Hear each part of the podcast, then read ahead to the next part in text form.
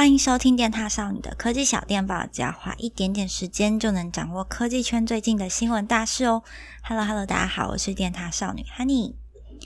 本周呢，真的是有一点忙啦，因为我们这一周要拍年历啦，终于可以不用再减肥了。虽然我觉得我平常吃东西好像也没有什么改变啦，就是我下午都固定会去公司的零食车觅食这样子，然后我就看大家都有有些人就开始吃沙拉，然后去运动，我就觉得好像有点罪恶感很重的感觉，所以我有时候晚上回家，我就会想说，那我来找个嗯，可能瑜伽呀，或是有氧拳击的那种影片，然后一边跟着做，然后。假装有在减肥一下好了，但是后来呢，就是其实我瑜伽啊，或是有氧拳击我都做过。那瑜伽的问题就是我筋骨真的超级硬，硬到爆炸。我以前国小、国中，哎，还有高中，就只要测那种体适能，要坐姿体前弯的时候，我永远都是最后一个测的，因为我需要帮自己的心理建设很久，因为我觉得很痛。我用想象的，我就觉得哦，好痛哦。然后，嗯，有氧拳击的问题就是，我之前找了一个，就是那个观看次数很高的一个外国女生在跳有氧拳击。我靠，他完全就还可以一边跳，他脚都没有停，然后一边讲话跟你说下一个姿势是什么。然后他全程二十分钟就是一直在跳。我我只做过一次，然后做了十分钟，我隔天上下楼梯都有问题。所以后来呢，我就找到了另外一个影片，就是中国的那种八段锦，我不知道大家有没有听过。反正就是一个阿伯，然后他会穿着有点像是古人的衣服，然后像在运气功这样子，然后很慢很缓慢的在那边打拳。我觉得做完就蛮舒服的，然后好像又有一种运动到的感觉，然后做完觉得，哎，好像可以多活两分钟，其实蛮身心舒畅的，提供给大家参考一下。如果大家有运动需求的话，我觉得八段锦是一个还蛮不错的选择哦。好啦，废话 太多了，现在来报一下本周的科技小电报吧。那首先啊，第一则就是关于 iPhone 十二的新闻啦。就随着发表时间越来越近了嘛，那现在爆料消息的可信度就越来越高啦。那先前呢，有个以色列的苹果相关社团就流出了 iPhone 十二模型机的相关照片。那从模型机的外观看起来啊，iPhone 十二非常可能会采用 iPhone 四的方正设计哦。那预期会有四种机型，然后三种荧幕尺寸可以选择，分别是五点四寸的 iPhone 十二、六点一寸的 iPhone 十二 Max。跟 iPhone 十二 Pro，还有六点七寸的 iPhone 十二 Pro Max，那这一批模型机呢，主要是为了让周边厂商可以先去做一些保护壳啊，还有周边产品用的，所以其实是厂商透过流出的 CAD 档去一比一制作的啦，并不是苹果官方的模型机。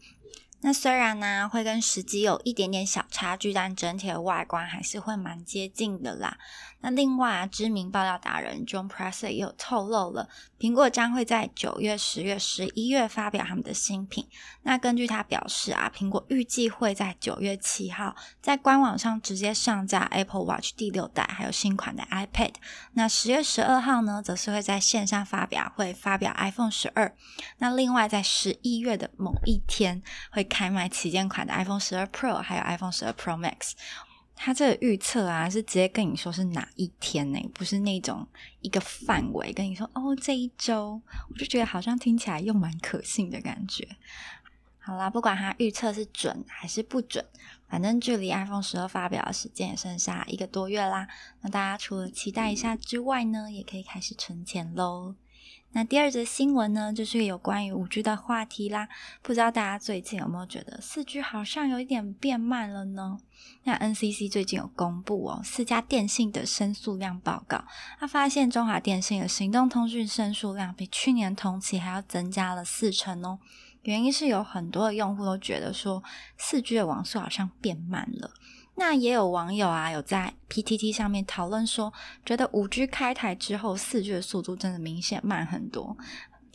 那根据这个问题啊，中华电信也表示，四 G 的速度会变慢，主要是因为现在疫情的关系，大家没有办法出门嘛，那所以都待在家里使用手机上网啊，再加上现在又是暑假期间，使用手机网络的人数又更多了，所以才会造成四 G 的速度变慢。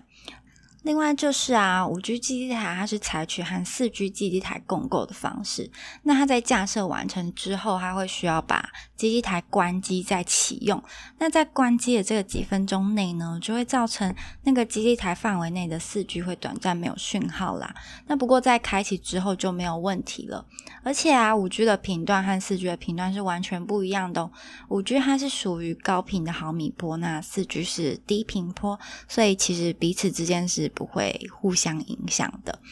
那这边也跟大家小聊一下四 G 和五 G 到底哪里不一样哦。那刚刚有说了嘛。四 G 是属于低频波，那低频波它的优点呢，就是它的传输距离会比较长，覆盖的范围比较广。但是它的缺点就是频宽比较小，所以上网速度比较慢。你可以把呃频宽想象成是车道，那频宽越宽，车道越宽，可以同时通过的车就越多嘛。那所以啊，大家就想一下，跨年的时候是不是每次十二点一到，我们要传讯息，要传给朋友说新年快乐的时候，都传不太出去。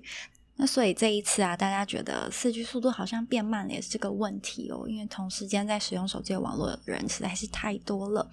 那五 G 的话，它是毫米波，那虽然它的频宽比较大，可以同时传输的讯息量比较多，可是它的传输距离比较短，所以就需要更多的基地台才可以提高它的覆盖率。那所以现在啊，五 G 才刚开台嘛，基地台还没有完全建置，所以就会有那种嗯，明明已经办了五 G，却没有办法受到五 G 讯号，没办法享受到五 G 的速度这种状况。那其实现在去问大家说，哎，四 G 跟五 G 到底差异在哪里的时候，很多人都会回答说，哦，五 G 就是比较快而已。但其实五 G 能够做到的远远不只是速度快哦，它可以应用在像是 VR 啊，或是一些无人车啊、无人机等等的应用，所以算是一个为未来而生的网络技术啦。那我们之后也会做一支关于五 G 的影片，那大家要再去关注一下电大少女的频道哦。好啦，那最后一则新闻呢，就是经济部在八月十八号的时候正式预告了在台湾地区从事商业行为禁止事项项目表，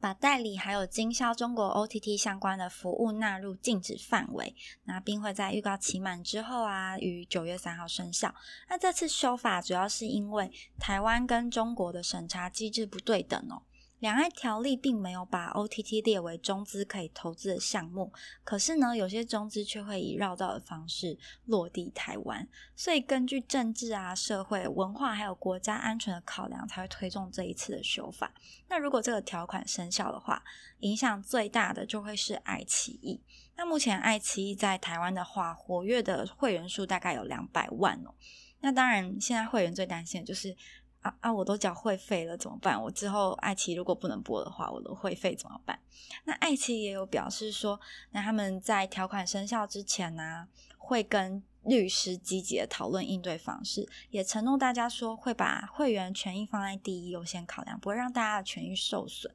那其实不知道大家对爱奇艺条款的看法是什么？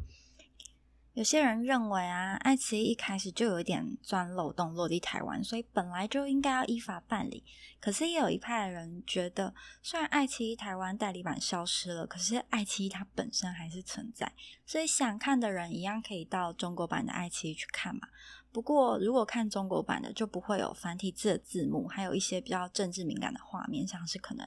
台湾的国旗的画面呐、就会被剪掉。那有些台词可能讲到台湾或是香港的时候，可能就会变成中国台湾、中国香港等等。